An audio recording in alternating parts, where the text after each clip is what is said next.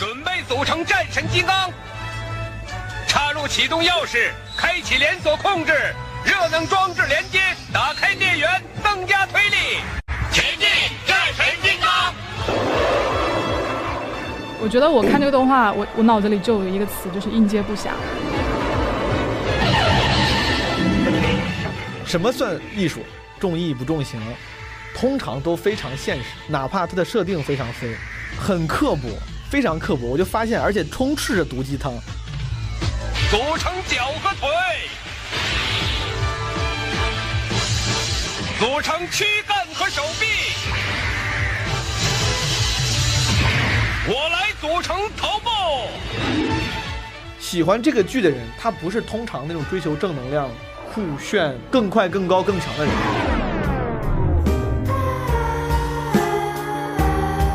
逼丧就是逼酷，毒鸡汤这个事情啊，非常圈粉。所以有个词在弹幕里经常出现，叫“讽刺了讽刺”嘛。角色的表达、角色的价值观，是否被应该认为是剧的价值观？为什么美漫往往比较丑？因为你看的是丑漫。Rick and Morty 这个路数的成人动画，所谓毒鸡汤的那个路数，其实就是 Stand Up 干的事情。播客宇宙反噬 RM 计划。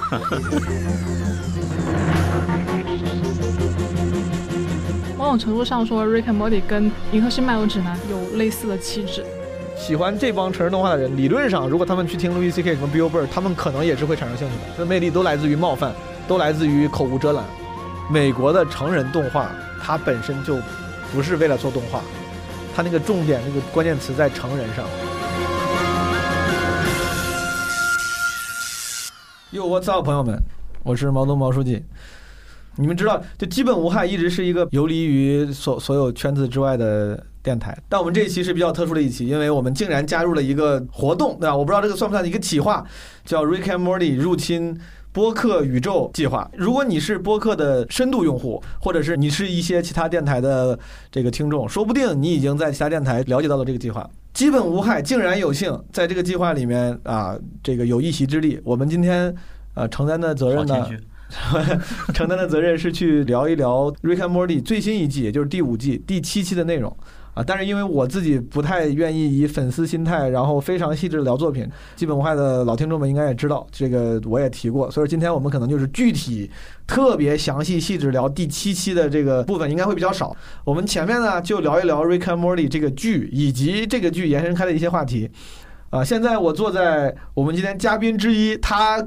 淘气提供的一个录音棚里，这个嘉宾呢叫陆小鸟，是英美剧《漫游指南》的主播。我们欢迎陆小鸟。呃，好，没有人欢迎陆小鸟，那你也没有也没有豪气，也没有豪气。好，欢迎一下。你看，直接把你拽过来，你稍微欢迎一下。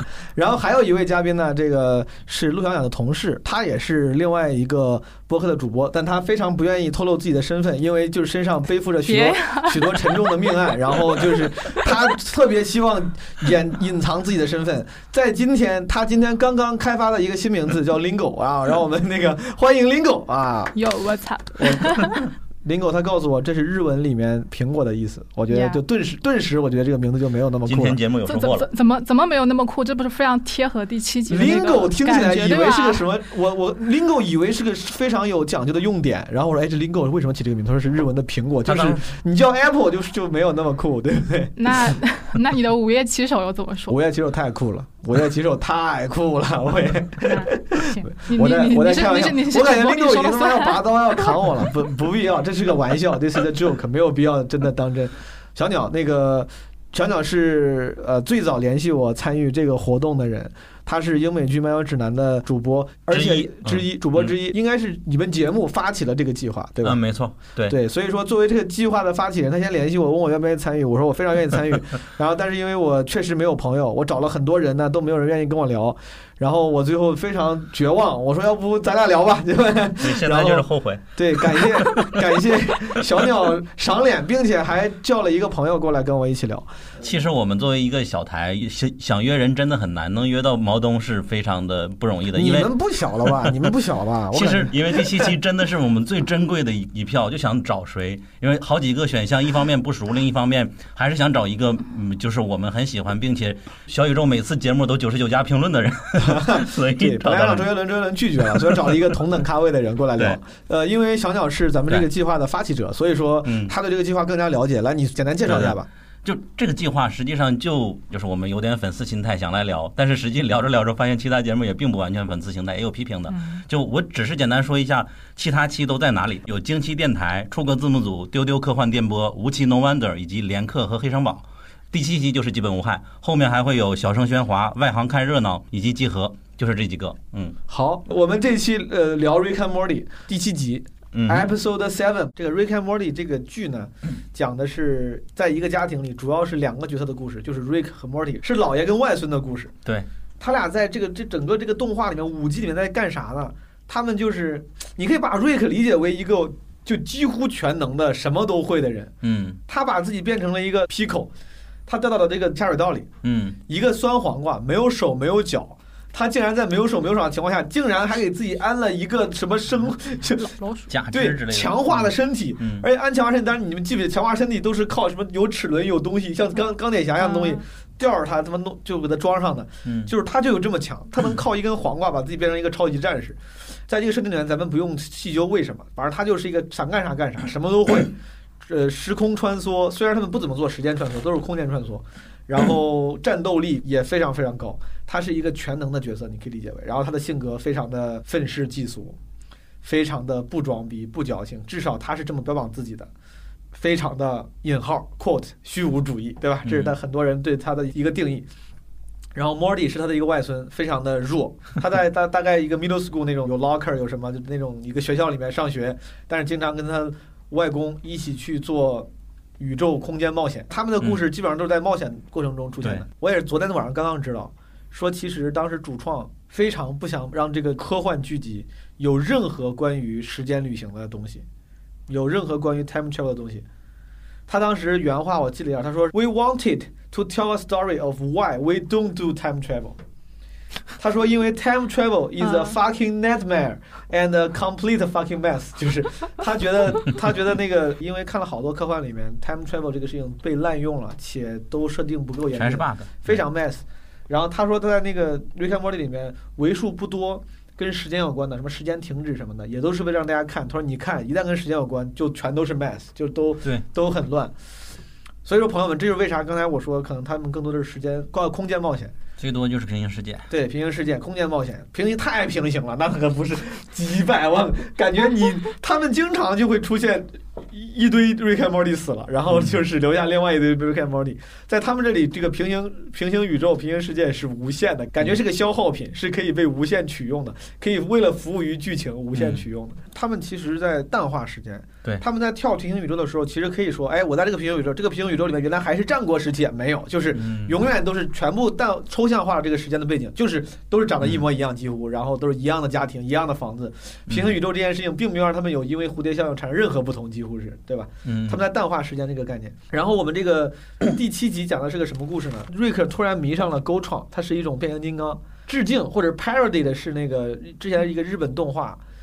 我也是昨昨天才知道，它的英文名叫嗯 Voltron，然后中文名呢，大家很有些人很熟悉，叫战神金刚。这个形象嗯你上网搜的话，很多人可能都看过。日本做机甲动画，这本来就是一个很主要的流派，嗯合体机甲也是一个非常常见的梗和表现形式。除了这个战神金刚之外，其实有很多合体机甲这样的动画，我都嗯看过。我小时候看过至少三四个。对，刚才我说什么六神合体雷霆王那个歌高在达什么的我会唱，，对，嗯六神合体的雷霆王，我我我，你听过吗？没有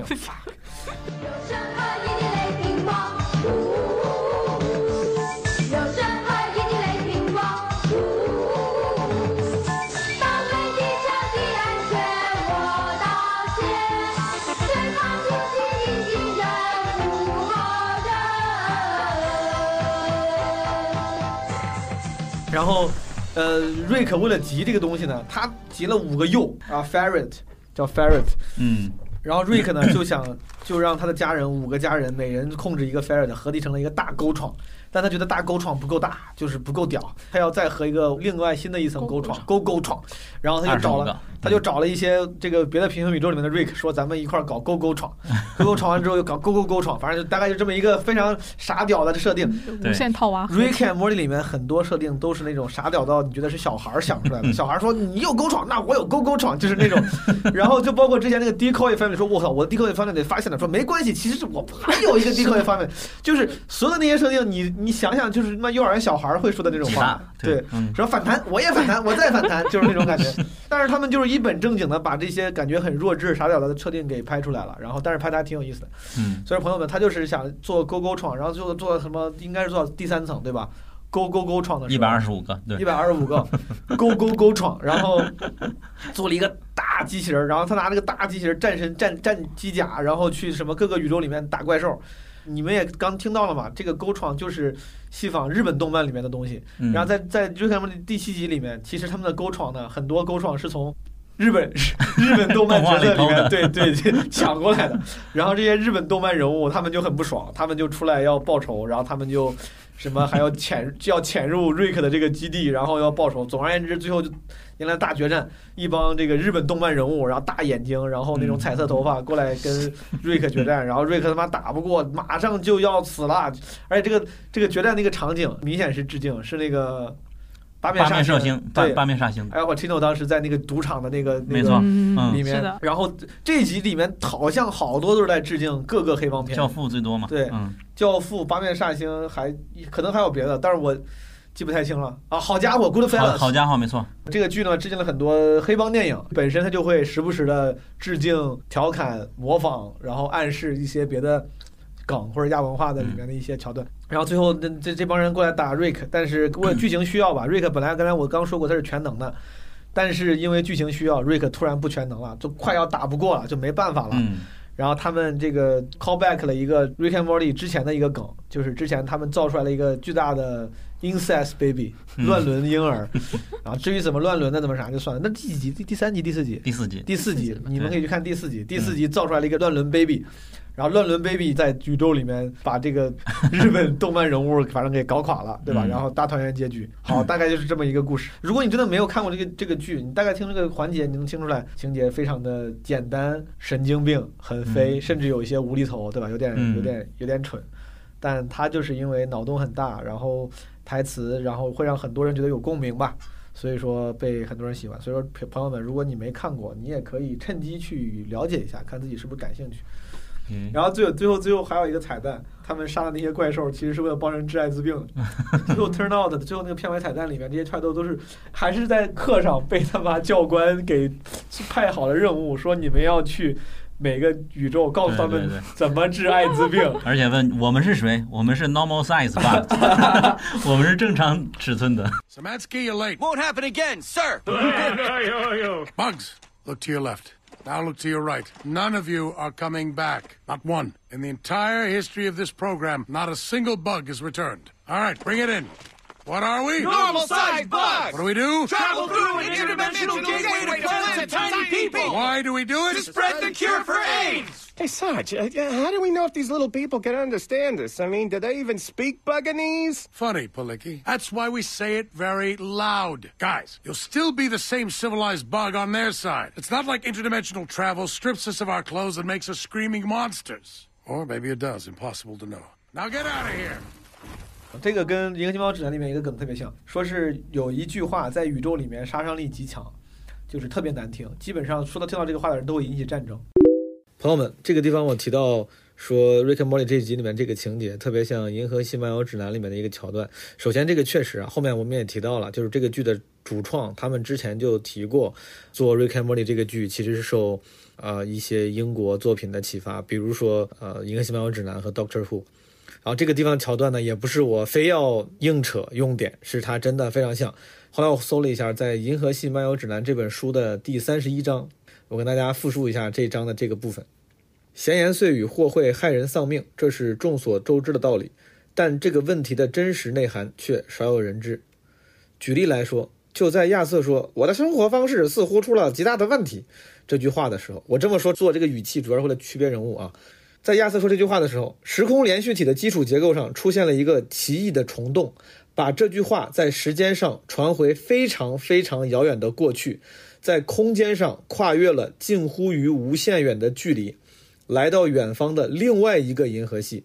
这里居住着许多奇异的好战生物，可怕的星际战争此刻正一触即发。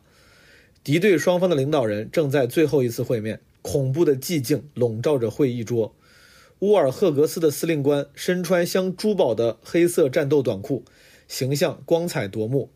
默然瞪视蹲伏在对面的格加格翁特领导者，那家伙周围萦绕着气味芬芳的绿色蒸汽。你看这两个种族朋友们，乌尔赫格斯和格加格翁特，上百万艘造型圆滑、武装到了牙齿的星际巡洋舰严阵以待，只待他一声令下，就将释放出致死的电子波束。他要那只可比的野兽收回对他母亲的侮辱话语。那家伙在令人恶心的沸腾蒸汽中动了动身体。就在这个时刻，我的生活方式似乎出了极大的问题。这句话飘荡在了会议桌上空。很不幸的是，在乌尔赫格斯的语言中，这句话是你能想象到的最可怕的挑衅语。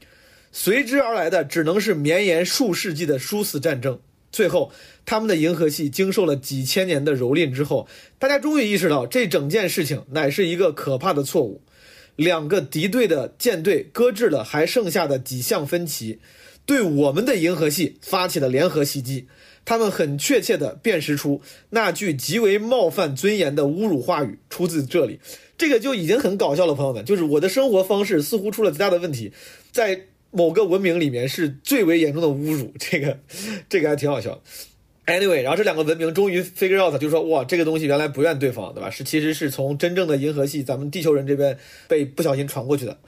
这个文章继续说，又过了几千年，这支无敌舰队穿过茫茫太空，终于呼啸着扑向他们碰到的第一颗行星，凑巧就是地球。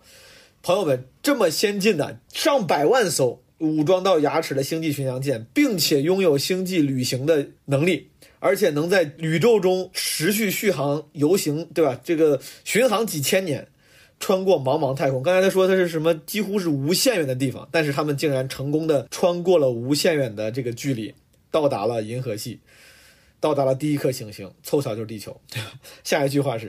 由于尺寸的计算出现了极大失误，整个舰队都在偶然间被一条小狗吞进了肚子。研究宇宙历史中因果复杂交互作用的人声称，这类事情总会发生，我们无力阻止。生活就是这样，他们说。我也是为了，这是 quote，就是 This is life，对吧？这个是研究宇宙历史中因果复杂交互作用的人说的话。这个是《银河系漫游指南》三十一章的一个桥段，也是一个关于。严重计算错了尺寸而达成的黑色幽默，我觉得跟《Rick and Morty》这一集里面的这个梗还挺像的，跟大家分享一下。我后来看了才知道，第一季是一二年出的，我是一八年看的，我都不知道那个时候《Rick and Morty》出了那么多年。第一季一三年出的。一三年出的。其实说到这个，这个《Rick and Morty》其实算是我看的比较少的，因为因为我平常看的动画片都是比较偏日本的，不太看美国的那种动漫，所以《Rick and Morty》算是我为数不多看的。哦，对，刚才林哥说他喜欢看日本动漫，我小时候也是看日本动漫长大的。嗯从咱最小的时候，就你说什么《魔人弹斗士》这种都不说了，就看电视上的动画，电视上买了版权的动画。嗯，后来再到我大概小学的时候，那个时候已经有盗版书店，我就去盗版书店买三块钱一本《龙珠》，然后后来是四块钱一本的《海贼王》，然后十五块钱一本合订本的《火影忍者》，嗯就开始看。然后网上当时好像喜欢二次元的人很多，嗯，就从那些论坛里面开始看那些稍微小众点的，什么犬夜叉啥，零二零三年的时候看犬夜叉，什么周六的奇幻冒险，嗯就这种。那个时候，作为就是东亚文明的一部分，我觉得中国被这个日本动漫影响的是非常非常大的。日本动漫确实本来也是它文化输出的非常强势的一部分，连美国都是到处都是喜欢日本动漫的人，这个没啥可说的。但我就发现这些年越来越多人开始喜欢美国这种动漫。我自己就是，首先我非常确定，我不是漫威、DC 那样的超级英雄类的动漫的受众。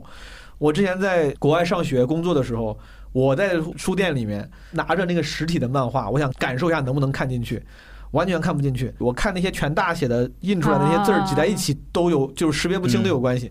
但是后来我就发现，除了这一类动漫之外，竟然还有一类，就是当时以《南方公园》什么辛普森为首的，就是所谓的成人动画。当时我在上学的时候，就有一些朋友开始喜欢看《南方公园》什么辛普森，但是我当时觉得画的又难看，然后说话 说话没有表情。我当时我我的印象是没有任何专业配音演员，就是所有人就是说话就他妈没有情绪，没有就是哎哎哎哎，就是那种就他妈说了。我说这么粗劣的制作，怎么会有人喜欢？你们这帮说喜欢的人，你们他妈就是为了标榜自己，你们就是为了标榜自己喜欢什么亚文化。动画做的太不精良了，这太不精良了，这为什么要喜欢这个？直到 Rick and Morty 稍微让我改变了，我说我终于体会到说，哦，原来一个看起来制作不那么精良的动画，它确实也是有意义的，也是能让人喜欢上的。我想了解一下这种喜欢动漫的人，你为啥喜欢日本动漫？我大概是理解的，但为啥会？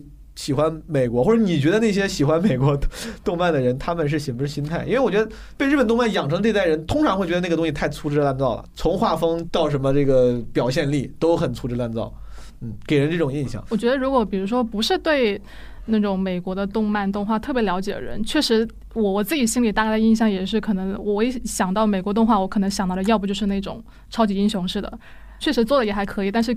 总感给人感觉就是逻辑很粗暴，是的，没有什么特别吸引的东西，而且你可能看多了，就它全都是套路。然后另一方面，可能就是类似于像《南方公园》那种，它会让你觉得你的剧全部都是梗啊，嗯。对我就是为了表达什么去而去表达一个东西，但是你要说这个东西它跟动画本身，它或者说它体现出来了动画作为一个特别的门类的什么东西的美感，我觉得确实可能也是也没有的。所以我一开始也没有被南方公园那种东西所吸引，因为他们非常喜欢通过就是动画这种载体去表达它的政治诉求。但是我觉得对于美国或者西方国家来说，他们也会用很多很多其他一种方式，那动画只是其中的一种。嗯。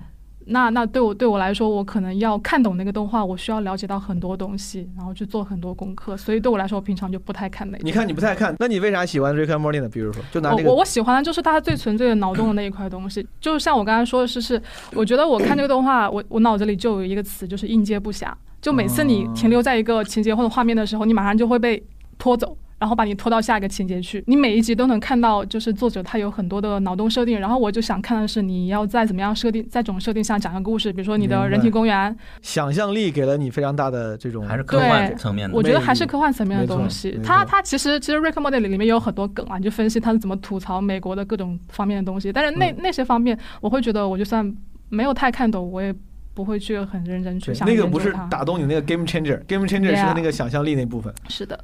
讲讲啊，为啥你喜欢 Rick and Morty 吧？其实美国动漫它分两种，一种你说漫威 DC 它真的是漫画，而且你国内能看到的，一般都算是比较优生活优渥的孩子才能接触到美国的动画漫画的漫威 DC。但实际上你说南方公园 Rick and Morty，他们并不严格意义叫做动画，他们更算美剧。你你做一个调研你就知道了，就是大家觉得 Rick and Morty 特别的大众，好像所有人都看，但是。一般都是美剧爱好者里边大众。你如果一个人连美剧都不看的话，瑞克莫蒂是很少涉猎的。所以说，你想想这个逻辑是这样子的。刚才你说画风粗糙，去年还是今年出来一个新的画风最粗糙，叫《鸟姐妹》，你一看就知道了。嗯，就是一个完全没有渲染的动画，就是，但是它有迷之的那种就魔性的东西。我看了一集就就知道，许多人很追捧它。就甚至还有 PPT 动画，就很有意思。是是就哎，但但是想说这个，我我想我想我想我想插一句啊，你说，就是就是你们说到这个，就是画面制作很粗糙这个东西，其实让我想到了，就是其实，在最早原先在美国，他们那些科幻小说都是刊登在那种就所谓的叫做什么纸浆纸浆杂志上的 Pulp Fiction。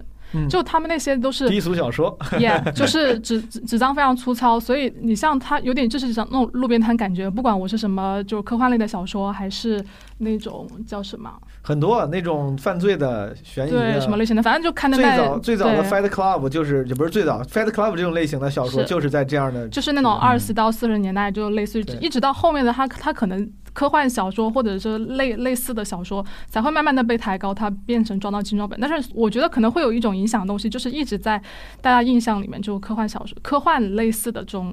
作品或者说是漫画这样的东西，它会都会以一种比较粗糙、夸张或者耸人听闻的方式表现在大家面前。也许它作为一条引线，慢慢的延伸到了现在的动画上，所以他们在制作上不会有那种往就像日本那种非常唯美精良的方向。我我不知道这个会不会对它有影响，因为它确实是那个时代二十到四四五十年代一个比较大的风潮。我我觉得可能会有点影响，有可能。对，小鸟你你有猜测吗？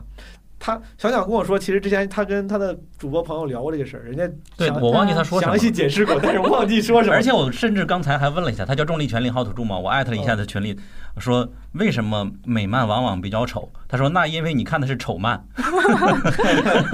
他只是卖了个梗，但是确实有这种情况。是有这种情况。那海贼王呢？你觉得他丑吗？你看他的画面呈现吧，咱们就说画面呈现，他的视觉呈现是否精良，跟他的画风有关。海贼王呢，他在画风上就是风格上，嗯它不是塑造那种典型的日本漫画里面嗯俊男美女那个路数的，对吧？嗯但是他其实还，你一看这就是日本漫画，他做的光影细节嗯，是非常到位的。它的那个运镜，它打斗的时候背后还是有一条条的线，给你速度感。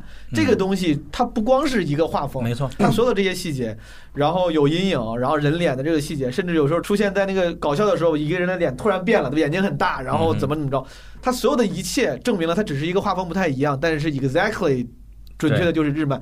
但是我说美国动画，很多美国动画，包括刚才咱们提到那些什么《南方公园》《瑞克莫蒂》之类的，《马南波杰克》，它是一个就是就跟玩儿一样的，就是小孩儿平非常平面的，甚至没有阴影的，没有什么运镜的，两个人站在这儿，啊你说话，我说话没有什么打斗运镜，哇，非常！你看很多日本动画开头的片头动画，那他妈是一个一个的运镜，然后配上那个热血的音乐，它是讲究技术的。嗯，但美国动画你能感觉出来，它在视觉呈现层面，它是不太追求特别复杂的技术、特别精良的包装。日漫的制作，首先从它的职职业的分工就会有，就比如说有的叫演出，有的叫等等的，它就是意味着它制作里边就考虑的更多的东西和每个流程不一样。这个是嗯结果嘛？结果就是嗯导致在这个文化里，大家已经觉得那好，我们应该是做这样的东西，所以说就会有很多相应的职位。嗯那边就说不，我们学做这样的东西。我想聊的是为啥？有一次我问了一个美国朋友，我说为啥你们的那个就是成人动画都做的那么粗劣？嗯看上去明明明明能做出来那种很精良的动画，他说为啥到这种动画上你们是故意的吗？他说你在问之前我确实没有考虑过这个问题。他说你问了之后好像确实是这种成人动画都做的很粗劣。我后来是这么思索的啊，就是我觉得美国的成人动画它本身就不是为了做动画。它那个重点那个关键词在成人上，而不是动画。当然，这个成人动画是咱们是是个国内的一个说法，对吧？国外他们不会这么叫，他们不会说我们什么 adult cartoon，他们其实指的就是这个美剧型的卡通。是因为我你看，从南方公园到辛普森到瑞克莫里，甚至从马南波杰克这样，他是其实非常在努力尝试传递。我我不想说思想性这个词，因为感觉有点大，但其实是的。他们在，他们在剧本上和文字的表达上，他们觉得我要跟你讲这个道理，我要跟你说这个事儿。他说：“哥们儿，我最近想了一个这个事儿，你觉得是不是？你觉得世界是不是这么这么回事儿？我要通过这个马南说出来，或者说我要通过这个瑞克的嘴说出来。嗯但我想跟你说这个事儿。至于动画只是个载体，因为有些东西啊，我想拍出来，但是你要真是给你拍个科幻电影，我也没那个钱，我也没那个精力。嗯动画比较简单，我用动画这个载体把我想说的话说出来吧，或者我想做一些政治隐喻，我要是拍成美剧的话呢，我也没那个钱，我也没那个精力，那我就用动画的形式，非常简单的帮我把这些政治讽刺给你说出来吧。他们其实嗯本身想表达的东西，只是恰好他们觉得动画比较适合，动画比较飞，比较能够承载他们的想象力跟那个表达空间。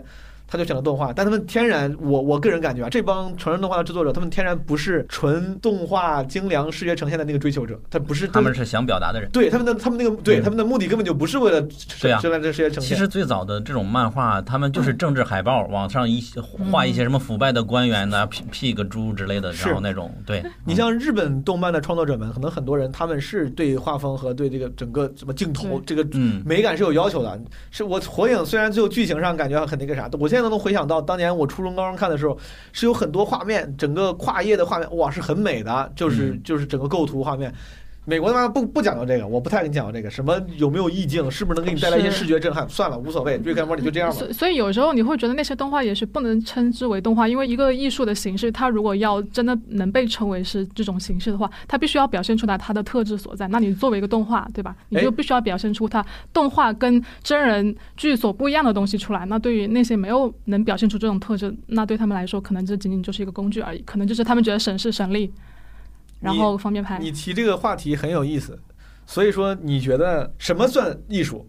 如果把动画当做一个工具，你恰好是最适合我表达的工具，我就用你了，最低限度的用你，我也不会给你加更多奇怪的功能，这算艺术吗？那或者刚才因为在你的表达里面，嗯感觉好像你觉得这样我我觉得我是希望说，如果我嗯看一个动画，我是希望我能看到这个动画它表现出来了跟我们看电视剧、电影它所表现出的不一样的特质的东西。明白。像有一些它可能就是单纯就是非常好像就是只是在一个二维的纸张上画出来那种线稿，然后人物的就是场景布局、结构、色彩什么的都没有特别体现出来动画的魅力，那我可能会认为他其实没没有想要就是真正是去做一个动画，那对他来说，他可能只是这种形式对他来说更方便、更简单。对，他们在利用动画，你替动画感到感到愤慨，你在利用我。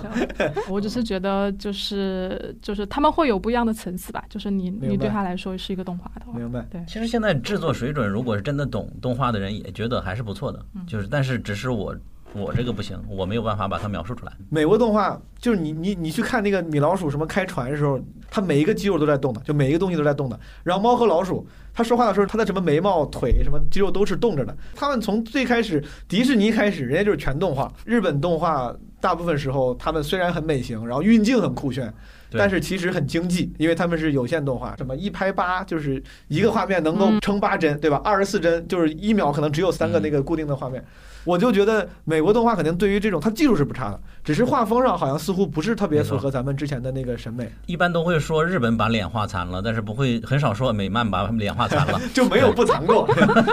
他妈的，什么南方公园长得都不像个人，那种就是 Flash。我我嗯我感觉我他妈上学零四年的时候，Flash 水平已经比那个高了，但他们还就是一直 非要那么搞，嗯，没有在动。还有一个我自己我觉得算我观察出的啊，把那些。比如说迪士尼、皮克斯的动画排出去，那个属于是对市场型动画的顶尖水平了。那个就是要啥有啥，要画面有画面，要呈现有呈现，什么都有。咱们说就是动画剧集，美国这种成人动画剧集，我觉得还有一个特点就是通常都非常现实，哪怕它的设定非常飞。我看日本动动画，尤其是前两天，我就刚前两天把《鬼灭之刃》给看了，就唤起了我之前看各种日本动画的那个记忆。从七龙珠到什么海贼王、火影忍者，他们虽然看似这个世界很庞大，设定很复杂，然后甚至有很多各样各种各样的剧情，但其实内核非常简单。就像我说的，什么伙伴、热血，然后勇敢与爱，是一些正能量的，能够更容易打动人的感情，也更容易被人接受。但美国那些动画是看起来好像很简单，就是整个设定有些人都不咋会走，对吧？然后南方公园就在这么一个地方，人家就几个人。但他们希望讨论的东西，感觉都是最现实的东西，都是最不抽象的。日本动漫里面那些感情都是很抽象的感情，其实是很抽象的也。有一个原因，可能你看的主要是热血漫或者少年漫，对，都是这样是的。对是，因为日是我肯定本那种暗黑的也好多，也很多。对，看的肯定我不能说怎么很全吧，对对对，要绝望，实际他们也好绝望，嗯，但哪怕绝望，就比如说《鬼灭之刃》已经算死人很多了，但是就是所谓的这种绝望和负面情绪、黑暗的情绪，就以我看过的吧，都是一个以比较简单的形式给体现出来的。嗯，那个剧情看似很宏大、很复杂，但其实你把它抽丝剥茧，你剥离剥离开中间那个感情，就是很简单。嗯他的表表达其实很简单，就是什么呃做坏人怎么怎么着，做好人怎么怎么着。画风可以很诡异，他的设定可以很成人，但我没有看到过任何一个真的说具有，除了好像我有一些朋友，比如说很推崇金敏这样的，这个我不是特别了解，咱们先在放在一边。我就说咱们杂志连载的这种大众消费型的漫画。通常嗯我觉得它的内核非常非常简单。美国漫画它的表达者可能是我不知道，可能相对来说年龄偏大，嗯所以说这些表达者他们在表达的时候，表达冲动跟表达欲望都会更强一些，想表达东西更复杂一些。我我我觉得不知道，可能是不是因为不同国家他那种文化表达的习惯不一样。其实你提提到那种美国动漫，它很多时候就是很现实主义的，就是现在社会上有什么我就要抨击你，我要拐弯抹角的，我不是拐弯抹角，就是我非常直白的表达。其实他们在很多美剧里面其实也是这样，经常会把就是吐槽川普什么的就直接放进去，就是他们的表达习惯就是这样。所以像那种什么南方公园之类的也也会他他其实就是借动画里里面人物的口去吐槽，或者说去去揶揄现实的一些情况。但是我觉得可能在比如说类似于像日本那样文化那种，你其实很难看到。就是大家会直接的是的去进行这种政治上的讽刺的东西，以及以及有有些时候他们想，呃，去就挖苦人性的那种很，他们也是通过非常婉转的方式，比如说他们把背景放在一个很远古或者很未来的地方，然后通过那种，呃，就是虽然我把你的场景放的跟现实扯得非常远，但是你仍然能看到他从中表现出了一些共性的东西，就通过这种很委委婉的方式来嗯表达他想说的东西，但是没有那种非常直接的，就是就是我就是做一个恶搞动画，我就是来吐槽你，确实很少。我自己是觉得，就像美国动画这种东西，嗯他们是感觉老有有有人说的比较装逼，比较那个啥，说叫重义不重刑。嗯但是我觉得确实是有点这个意思的。他们为了表达选择了这个形式，然后很刻薄，非常刻薄。我就发现，而且充斥着毒鸡汤，是，这是他们的特点。我甚至觉得这可能是为啥现在这一代年轻人，这一代年轻人这样说有点太大了。但这代年轻人为啥很多人开始喜欢嗯，从前些年开始喜欢美国动画。我觉得主要可能是因为这个，就是毒鸡汤这个事情啊，非常圈粉。我觉得好多人是因为网上流传的什么 Bo Project 什么那种截图、台词是是是，，Rick and Morty。我在网上昨天我搜了一下，就为啥大家会喜欢？有一个人说，他说我是因为 Rick 的那句什么你一切无意义，类似的吧？啊，对，可能类似。他当时他说那句话，他说你 You're young. 不再年轻了。You've got your whole life ahead of you, and your anal cavity is still 屁 taut 眼儿也不.也不再紧致。他说我是因为这句话才才那个怎么着？我当时觉得，因为可能国内的表达空气、表达习惯本身没有那么外放，所以说当他们看到这个东西说哇这么酷，还能这么说话，他们可能就会觉得哇这个很酷。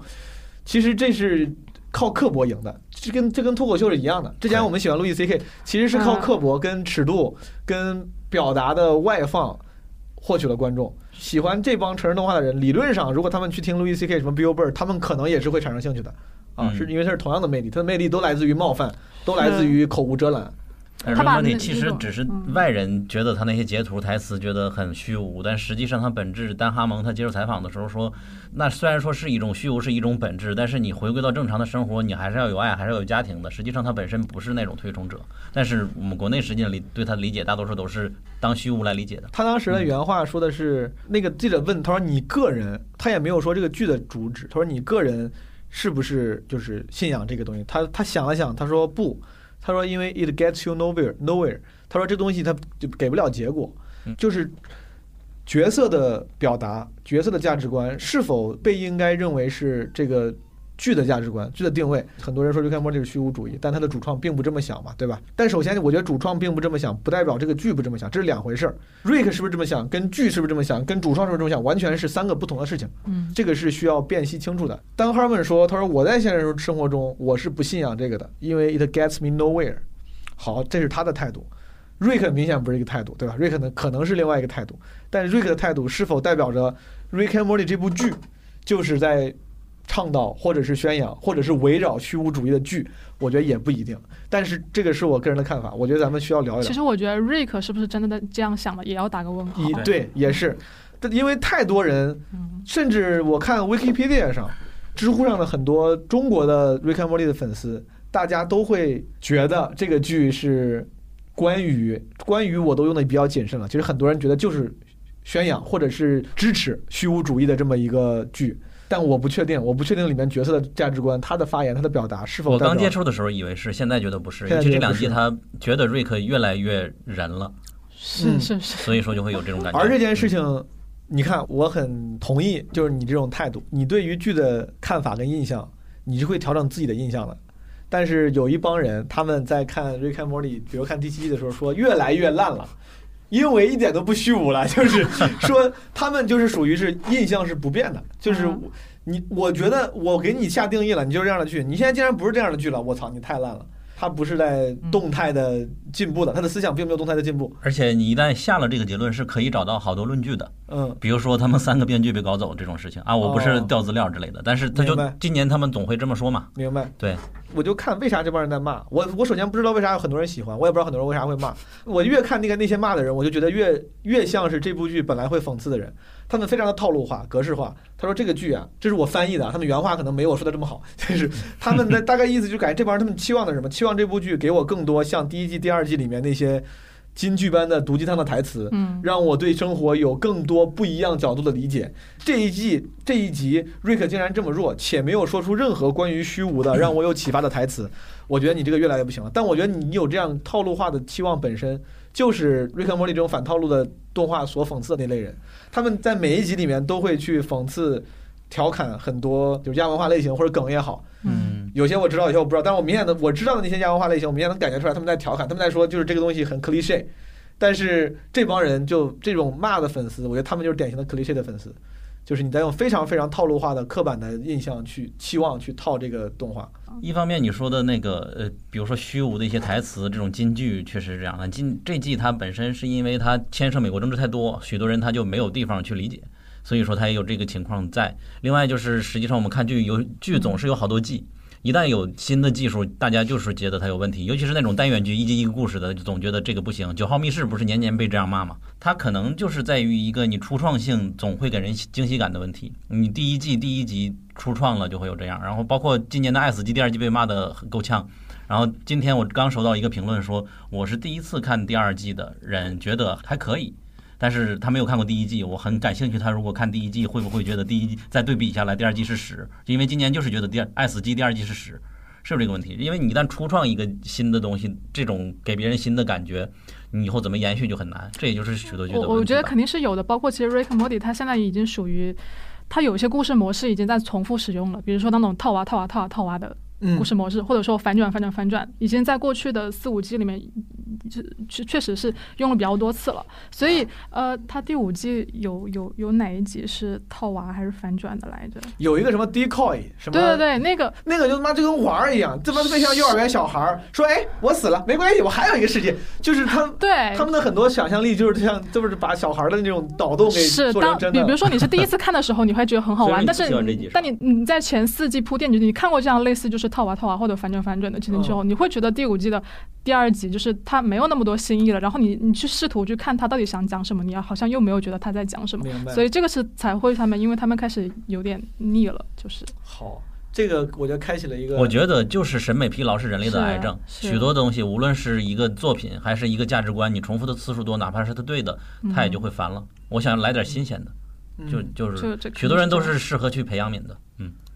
明白，你看，朋友们，这我们的这个价值上来了，有金句了啊！审美疲劳是人的癌症，适合去培养敏的。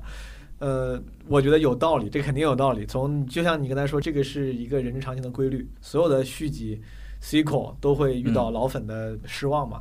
我想说的是，我觉得这个就是纯粹就是期望问题。嗯，刚才小小说，他说你是不是不喜欢主要 decoy 那一集？我我我对我没有不喜欢，我对《追看说的每一集我都没有任何的失望，嗯，因为我真的没有期望，我不是在委婉的意思，嗯委婉的表达我的刻薄，说这个剧一般，所以说我没有期望。不是的，就我觉得挺好的，但我仍然没有期望。就是你们有期望的人是咋想的呢？为啥你要对一个一个娱乐的动画片，然后还要有这么多的情感倾注，倾注到人家做了一个东西，你还他妈在那骂，有什么可骂的？人家他妈你妈不要钱看的盗版，对呀、你免费看，你免费看的别人他妈精心制作的东西，然后看完之后在那骂你是谁，哎，我都我现在特别想骂他妈你是，就他妈还在说要气了，再也吧，你不气就气吧，你他妈跟你有，你觉得人家是会因为嗯，我生气，我来气，就是这个东西，love and peace，love and peace。我真的很生气，对不？我觉得我这个我要有情绪，就是播客宇宙反噬 RM 计划，没有，我是我怼的是这些粉丝 我，知道。包括之前我这个说远了，比如我有时候嗯我之前喜欢听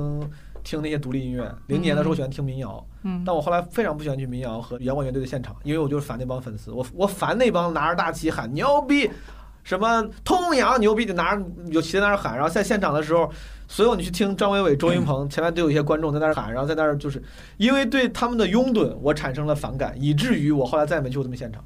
然后我其实觉得我对很多艺术形式、艺术作品也有一样的感情，因为我对他的拥趸产生了反感。因为你自己也是个创作者，所以你其实更能理解，因为创作者他在创作这种非常长篇的那种内容的作品的时候，肯定会有他的呃粉丝或者说是观众、听众，一定会对他的这种持续的创作最后越来越提出质疑。你是不是作为创作者更能理解这一点？我不知道，我感觉我对于这种嗯粉丝，或者说你的作品的，嗯，你作品的受受众，嗯对你做出评价这件事情，我当然是有经历的。但是我觉得可能跟人家这种大创作者来比，我这个经历的九牛一毛。他们被骂的、被夸的，可能比我多太多了，以至于他们的那个耐受度以及反应的成熟程度会比我强。嗯，对我来说，我刚才为啥我想，我想让自己有情绪，是因为我想到你们这帮人，就是你看了我做的东西，因为我能想象到，你当然可以说，你说什么，因为我换了编剧，然后可能这个水平下降了。但比如说这个 Don Harmon 对吧？还有另外那哥们儿，说不定人家真的是很认真的在做的，很认真的在做。他在做，比如第七集的时候，我看很多人在骂第七集，说是我这这几集最差最差的一集。好多人说这集开始气，就是。但是我在想，有没有一种可能，他们真的还挺喜欢这集，他们很用心的在做，只是做出来你恰好不喜欢，然后你就这么不宽容。如果有一天我写了一个段子，这个段子我真的很喜欢，我觉得我嗯是我想表达的，但是恰好你就不喜欢我的搞笑方式。我当然是希望我这个观众还是能够宽容的说说毛东，他说你这个挺好，这个说你想说的挺好，但是这个确实可能我觉得嗯，跟我们那个收听习惯不一样。你能这么跟我说话，我是我是 OK 的。你跟我俩说他妈你写的什么垃圾东西，对吧？他说我要气了，以后什么呃粉转路、粉转黑，我就会很奇怪，我都不对不生气，我很奇怪。我说哥们儿，我砸你了，我在做我自己的创作，你不喜欢就不喜欢吧，就是你跟你的点不一样，那就算了嘛，你他妈气啥呢？就不要气。我很奇怪这帮人他妈怎么想的。我我我我也 我也很赞同这样，我觉得对就是你个人的欣赏是你个人的东西，人家个人创作也是个人的东西，你没有必要就是把你的东西就非要强硬的加在别人身上，让人家都来认为说这个节目就是应该怎么烂，你应该认同我，他就是烂。我觉得这是一种很巨婴，或者是很把自己当回太过于把自己当回事儿的姿态。你太把自己当回事儿，太自恋了，这也是某种自恋。嗯我看了一下这一集，到底他们的背后的创作故事，比如说做那个勾创，这个变形金刚就是收集玩具嘛，做这样的情节，其实就是在说那些喜欢玩具的成人。我知乎上有人回答，我还以为他在开玩笑，他的他说他讽刺的是那些棘手般的宅男，我以为是他开玩笑的分析，但后来我看了一下背后真实的原因，确实是因为 Dan Harmon 和就是另外一种我不太记得，就是他们都是很喜欢，还是他们他的朋友，就是那个另外一个创作者是很喜欢收集的人，嗯他们觉得这个东西很有意思，所以说我要把这东西要不之前某一集里都用过他小模型，是吧？就我这么嗯用下去，我觉得这说明说明我作为主创者，我做个人表达挺挺没啥问题啊。嗯然后被你们这样喷，对吧？人家其实可能本身是有一些个人情怀在里面的，嗯你的个人情怀正好跟你的那个电波没对上，fine，就是咱们下一期再看看，说不定就对上了。对啊，嗯没对上你就在骂，然后就我觉得很蠢，很蠢，非常蠢。Lingo 提到喜欢这个是因为主要是图想象力跟脑洞嘛，嗯我觉得跟我的出发点几乎是完全一样的。Rick and Morty 对我来说最大的收看愉悦就在此，他经常能够预期违背我。我记得最清的是，我应该是我入坑的那一期，我他现在叫入坑，我其实好像也不在坑里，我也不是特别的狂热，但是是让我对这个剧产生兴趣、愿意往下看的一期，就是那个 Pickle Man 那个。啊，黄瓜，对黄瓜那个，虽然我是一直不知道为啥很多硬核粉丝觉得对黄瓜这个形象特别，我觉得那集我很我觉得很牛逼，但是不是因为黄黄瓜这个形象我本身没有太大的情感连接，嗯那集牛逼就牛逼在他一直在预期违背，他讽刺各种东西。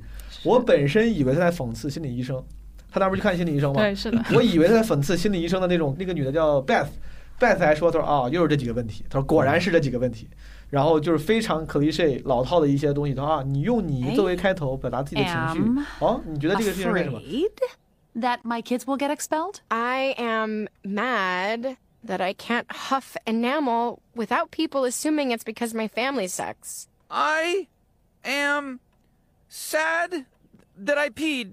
I, I'm I'm sad that I peed In class instead of a 就.让那些观众我在那就开始觉得啊，他在讽刺这些心理医生在骗钱，一个小时几百美金，其实就问点这种奇怪的问题。然后最后那个 Rick 回来了，Rick 他妈满身各种对老鼠，老鼠的肌肉、血、粪便回来之后，他果然说出了我这样的话，因为我也是误以为自己是那个更聪明的刻薄者，我以为我是那个 smart ass，Rick 就是那个 smart ass，Rick 是帮助 smart ass 说出 smart ass 的话的，就是愤愤世嫉俗者 cynical 的人说说出那些他们就说哎什么去维护这不够酷，Because I don't respect therapy. Because I'm a scientist. Because I invent, transform, create, and destroy for a living. And when I don't like something about the world, I change it. And I don't think going to a rented office in a strip mall to listen to some agent of averageness explain which words mean which feelings has ever helped anyone do anything. I think it's helped a lot of people get comfortable and stop panicking, which is a state of mind we value in the animals we eat, but not something I want for myself. I'm not a cow. I'm a pickle when I feel like it. So, you asked. 正常情况下，我觉得他说的话帮我吐槽了心理医生，然后没想到就预期违背了。心理医生突然说出了一套，我操，就是完全不为所动，不被你的讽刺所任何激起情绪，就很正常的就回复了。 Rick, the only connection between your unquestionable intelligence and the sickness destroying your family is that everyone in your family, you included, use intelligence to justify sickness. You seem to alternate between viewing your own mind as an unstoppable force and as an inescapable curse. And I think it's because the only truly unapproachable concept for you is that it's your mind within your control. You chose to come here, you chose to talk, to belittle my vocation, just as you chose to become a pickle. You are the master of your universe, and yet you are dripping with rat blood and feces, your enormous mind literally vegetating by your own hand.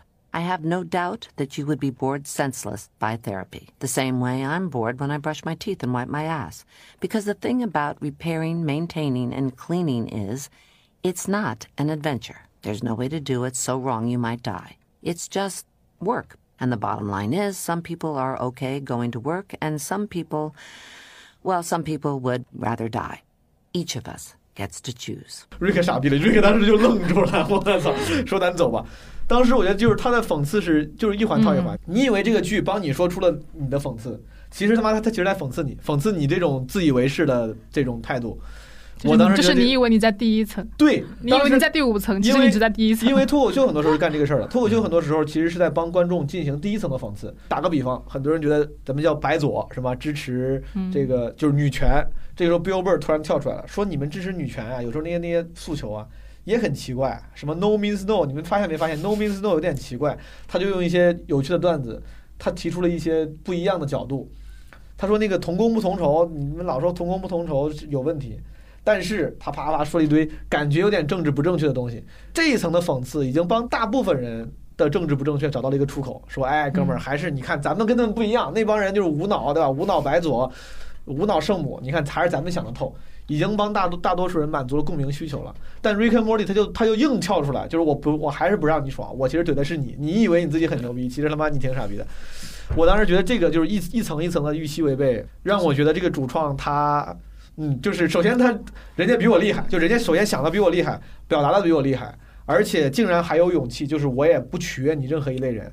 你本来已经有一类人觉得说，哎，哥们儿，咱俩是一帮了，我太喜欢你了，你说的话太酷了，你都没有被这种喜欢所绑架。你说不，哥们，咱俩不是一类人，我觉得你也挺傻逼的，这个还挺还挺酷的。所以有个词在弹幕里经常出现，叫“讽刺了讽刺”嘛。哦，是吗？啊，经常有人问这集讽刺了什么？啊，一人罗了一个，讽刺了美国总统，诽谤美国美美国制度，最终讽讽刺了讽刺。哦，用它来结论。是我我没有看过弹幕，但是可能大概是这个意思，对吧？包括最新一期，我觉得就是那些骂的人，讽刺的就是你，就是可能你骂，你以为你自己喜欢 Rick and Morty，你理解他，你以为你理解的 Rick and Morty 是讲这些东西的，然后你觉得他现在脱离了，说你现在不对了，你看怎么拍成这样了，这么烂，我气了。但我作为一个非粉丝，我都觉得他妈这骂的不就是你吗？你这个完全没有任何的一点点开放的那个心态、开放的空间，你在非常狭隘的定义一个剧，你用一个角色的性格去束缚了这个剧的定位。你一个角色的性格，你就觉得这个 这个剧就应该是这样，这个太蠢了，所以，所以我不知道你会不会有这种感觉，就是我我觉得某种程度上说，Rick and Morty 跟《银河系漫游指南有》有类似的气质。非常是。Wikipedia 当时他第一段还是第二段就说，嗯他说这个剧当时主创说是受 Doctor Who 跟《银河系漫游指南》的那个呃啊，编剧那个影响，他们是那个主创团队之所以想做这么一个剧，他们他们说就是想做一个嗯有英式幽默气质的嗯美国动画，而这个英式幽默气质，他们的理解就是来源于《银河系漫游指南》跟 Doctor Who。刚才咱们提到的那个第五季第七集。就是我们这一期要主要聊的这一集，看到没？然后有个番有个番外篇，番外篇里面那个 Jerry 嗯，被送到了外太空，是当时那个地方他是这么说的，他说 Jerry 误以为自己是地球上人类的精英，被选出来为了延续人类文明，然后送到外太空的。然后瑞克解释说，这其实就是为了骗这些人，他们就找了个理由说把这些 loser 送到，他们其实是一个叫 loser 消灭计划。然后，但是 loser 消费计划的这个创意很奇特，就是把你让你误以为你自己很有价值。这跟《银河系漫游指南》就我说那个第二部那个宇宙尽头的餐馆里面是一模一样的。当时他们不小心空间传送到了一个船上，嗯，太刻薄了。那个船上啊，他一看那些睡眠舱里的人，都是什么广告导演、广告公司的文案，什么什么中层干部，然后就反正说了一堆职业。船长告诉他说：“我说你们干嘛的？”他说：“我们是。”因为我们文明要毁灭了，我们要去探索宇宙，继续我们的文明。他说一共走了三艘船，第一艘船是人类最伟大的大脑，那些牛逼的政治家、科学家。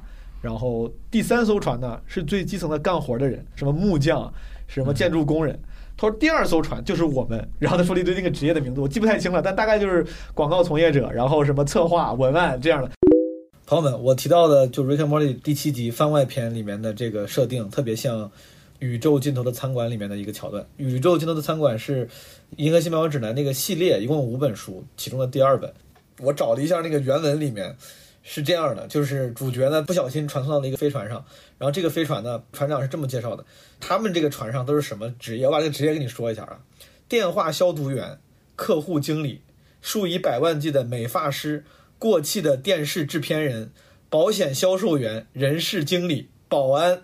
公关经理、管理顾问，上下文就不说了，但反正意思就是他们这一船人呢，就是被骗说有用，其实是没有用的人，还挺讽刺的。他就他讽刺了这些搞电视制片，就是搞娱乐业的，好包括做广告的，后面还提到什么广告文案啥的。我觉得就是特别刻薄的讽刺了一些作者，那个 Douglas Adams 觉得没有用的职业，我觉得讽刺的还挺爽的。虽然好像我似乎也是其中一员，但我其实也一直这么觉得。我觉得如果真的到地球末日，或者是地球上已经这个人口过多承载不了了，我现在干的这种事儿，确实应该是第一批应该被舍弃的。当时这个船长说分了三艘方舟，他们是方舟 B，然后呢，方舟 A 是所有睿智的领导人、科学家和伟大的艺术家，然后第三艘 C 船方舟 C 是做实际工作的人，制造东西的，做手工活的，而进入 B 船的，也就是我们这艘，就是除此之外的所有人。也就是中等人，明白了吧？这是船长的原话。这应该是宇宙军团餐馆的第二十四章。然后在这个二十四章最后呢，主角问这个船长说：“我们马上就要降落了吗？”这个船长说：“谈不上是降落啊。”他说：“谈不上是降落，实际上不能算是真正的降落。”船长小心翼翼地谨慎选择词语说：“我想，就我所能想起来的，我们被设定坠毁在那颗星球上。”然后坠毁，福特和亚瑟喊道：“嗯，是的。”船长说：“是的。”我记得这都是计划的一部分，有极其符合逻辑的理由要这么做，只是我这会儿想不起来了。总之是和什么有关系？就这个船长就也被设定成一个很蠢的人，对吧？他他就记得好像这个这个飞船是被设定要坠毁在某个星球上，但他也忘了为啥了。然后这个主角福特跟亚瑟就他妈急死了，然后开始骂这个船长，说你们这群该死的蠢货毫无用处。船长笑开了花说啊，没错，就是这个理由。然后这也是一个非常刻薄的黑色幽默。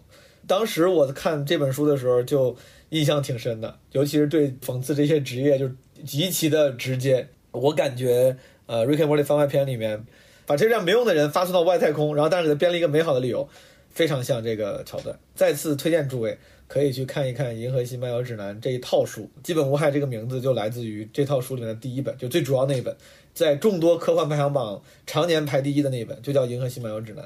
它后面还有四本，那个。宇宙尽头的餐馆，生命宇宙以及一切，再会，谢谢所有的鱼，还有最后一本第五本就是基本无害。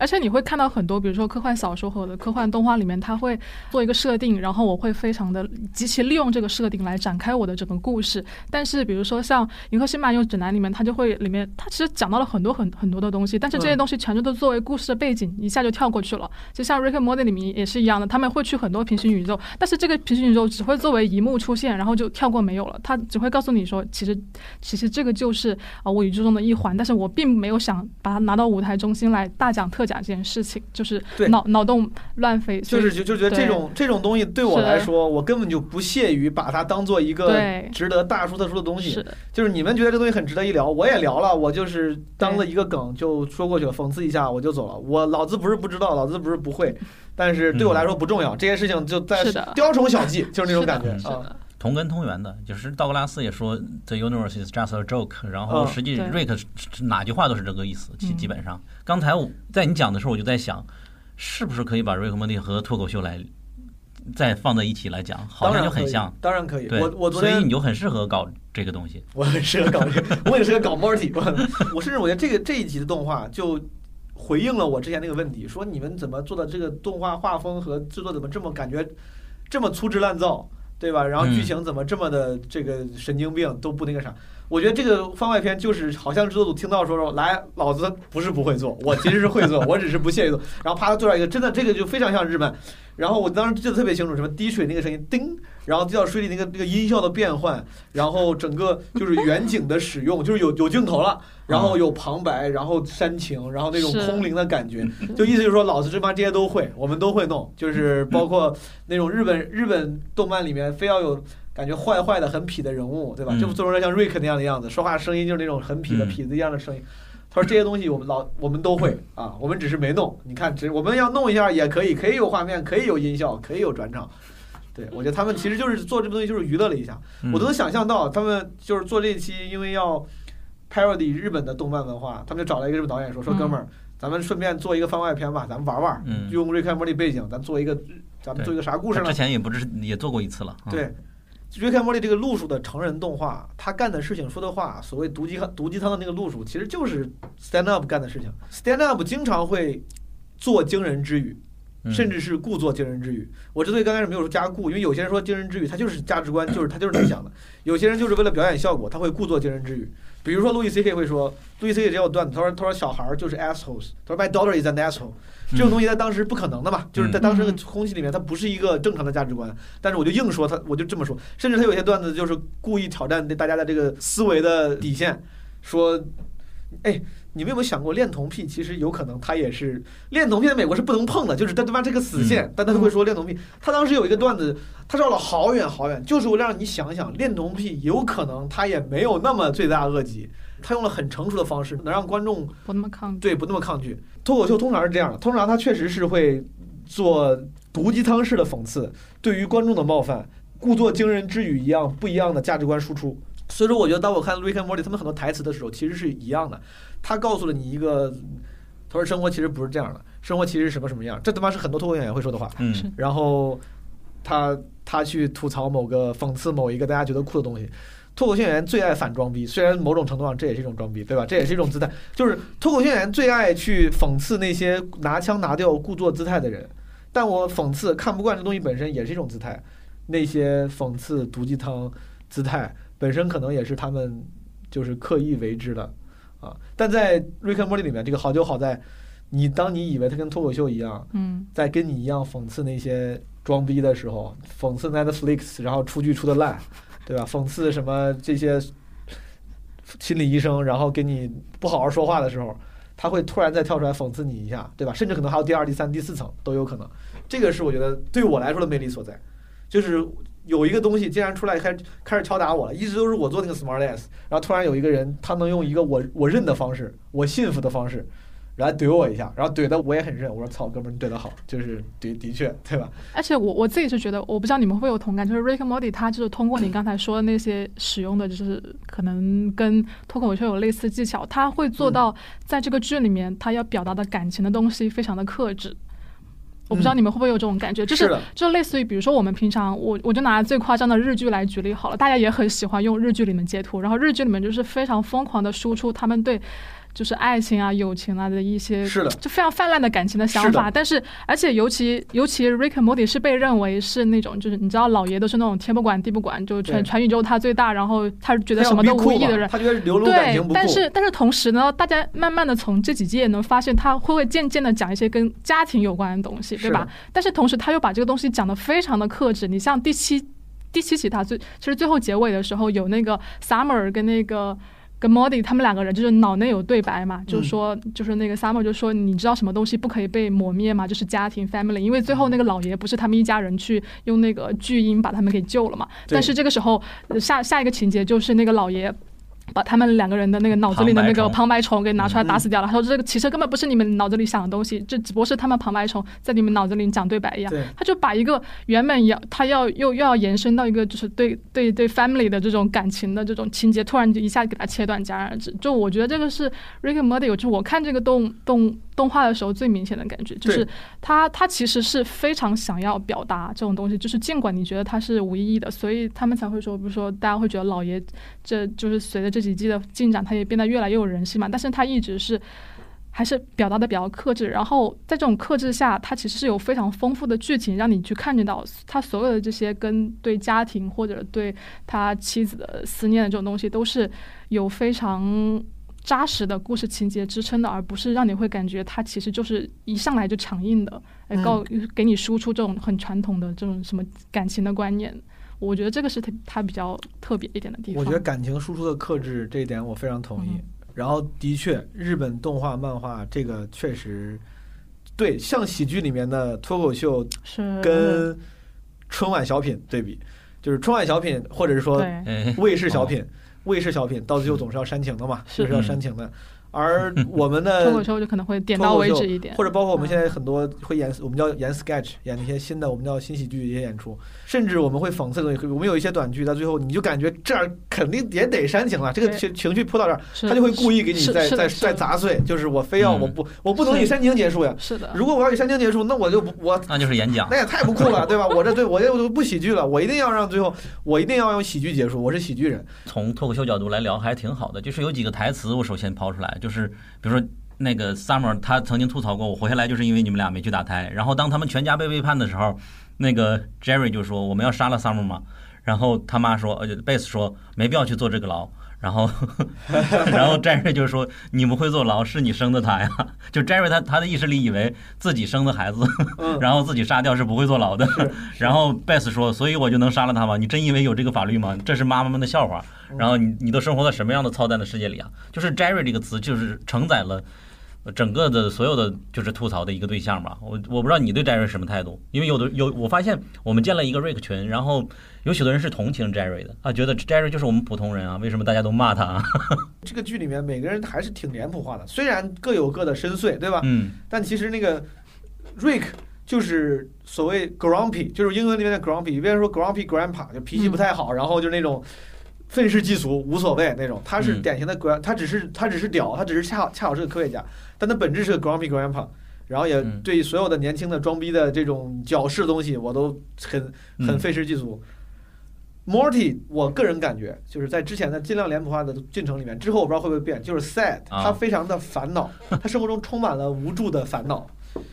然后那个 Jerry，他就是软弱，他就是生活里面作为一个人，嗯他是个软弱的人类，他需要讨什么 Rick 的欢心，然后需要跟儿女也都是一副慈父，但是因为是有没有什么话语权，是嗯他是一个软弱的普通人，which 就是个 loser，我觉得他就是个 loser。然后 Summer 跟 Beth Beth 的关键词，我觉得 Beth Beth 是难得很正常的一个人了。虽然在这个这个这个剧里是是没有什么正常人的，每个人都会说出一些奇怪的话，就像刚才你分享的台词，他是会说出很奇怪的话的。但是，一般搞喜剧，我们说喜剧里面至少要有一个正常人，至少要有一个正常人。就是如果所有的人都都很不正常，这个 sketch 这个剧它就没有立足点了，因为必须得有一个正常人拉着你，就像相声一样捧哏逗哏嗯。那你说 Summer 它的它的特点是啥呢？，Summer 就是酷，我我觉得 Summer 就是酷没有简直就是我没有说他女版的嗯女版的老爷，我觉得他就是他输出能力也很强，对我感觉他是唯一能讽刺战斗值老爷的人。战斗讽刺值超强。成功了。他一般讽刺成功，老爷不知道怎么回复，就是 fuck you，就直接，经常吗？武力武力输出值很强，而且也是那种做事就做事、雷厉风行的那种。哦他他比他比 Molly 强多了，哎，感觉。你这么说这集是他唯一一次迎合老爷的一集，之前就没有。，Summer 是个 cool kid，他很酷，然后他就是好像很像朋克少女这一样的感觉吧。你好友里边有拿 Jerry 当头像的人吗？你可以问问他，好奇为什么他用 Jerry 做头像，可能解释都有点类似。我就这么一个观察，就是用 Rick 当头像的人绝对没有拿 Morty 当头像的人多，就是拿 Morty 当头像的人是更多的，明显更多的。喜欢这个剧的人，他不是通常那种追求正能量、酷炫、高、更快、更高、更强的人，他们是一个。会愤世嫉俗，可能咱们咱来咱们来想象一下用户画像啊，可能喜欢听听脱口秀，说不定对于这种暗黑的、现实的、吐槽的、毒鸡汤的东西会有喜欢。这种人是会说出说，哎，我就是个 loser，他们是会说这种话，他们不会说我一定要当总经理，他们不是那种人。所以说，这些人他们天然可能跟那种所谓的丧文化的那些人，这种气质是有重合的。所以说，拿 Jerry 拿 Morty 当头像，是因为他们觉得我在逼丧，但对他们来说，逼丧就是逼酷。他们在逼库，真的，他们在你说他真的觉得自己一无是处就该去死吗？当然肯定不是，但大家就就就像咱们这种年轻人会说的，哎呀，我咱们这种普通人，我投的这么难，我这个 loser 怎么我是我这个失败者？当你输的时候，你也是真的觉得会有点丧，这种嗯气质会让你愿意去拿这些人当偶像，觉得哎我哎我感觉我挺像 Jerry 的，大家都挺 loser，对，我挺像 Morty 的，大家都挺 loser，是吧？但是这本身我觉得除除除了对自己的定位之外，它当然不是极其精准的客观定位，它其中当然还夹杂着一些嗯，个人标榜的那个情情况在里面。标榜丧其实是一种酷的表现。哦，你看我多酷，我跟你们不一样。你们去进步好了，你们去做 alpha man 好了，我就是个小 loser。他们本身 本身这个姿态本身也是有一定的标榜标榜成分在里面。And every morning, Summer, I eat breakfast twenty yards away from my own rotting corpse. So, you're not my brother? I'm better than your brother. I'm a version of your brother you can trust when he says don't run. Nobody exists on purpose. Nobody belongs anywhere. Everybody's gonna die. Come watch TV.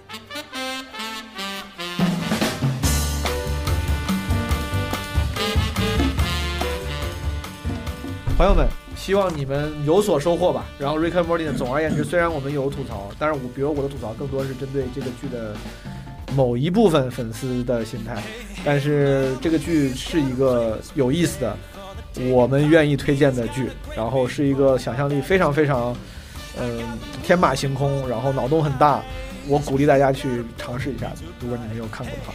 最后，《Rick and Morty 入侵播客宇宙计划》，其实这个计划就是第五季里面每一集都会由一个不同的播客来讨论。第七集是基本无害，那第八集呢是另外一档播客，它叫小声喧哗，也是一档非常受人欢迎的，而且已经是前辈播客了，历史很悠久，对吧？输出质量也很高。嗯，小鸟应该是更资深的粉丝对，我听过好多期。好多期很喜欢，所以说大家可以去关注一下小声喧哗，他们应该会在你听到这期节目之后不久，一星期内吧，就会推出呃对《Rick and Morty》第五季第八集的讨论。后面的那个还有哪些参与的播客呢？大家可以在《Rick and Morty》入侵播客宇宙计划相关的这个信息里面看到，比如说本期的 show notes 里面也会有展示。如果你希望了解的话，可以去 show notes 里面看一看。好，再次感谢诸位，好，拜拜。拜拜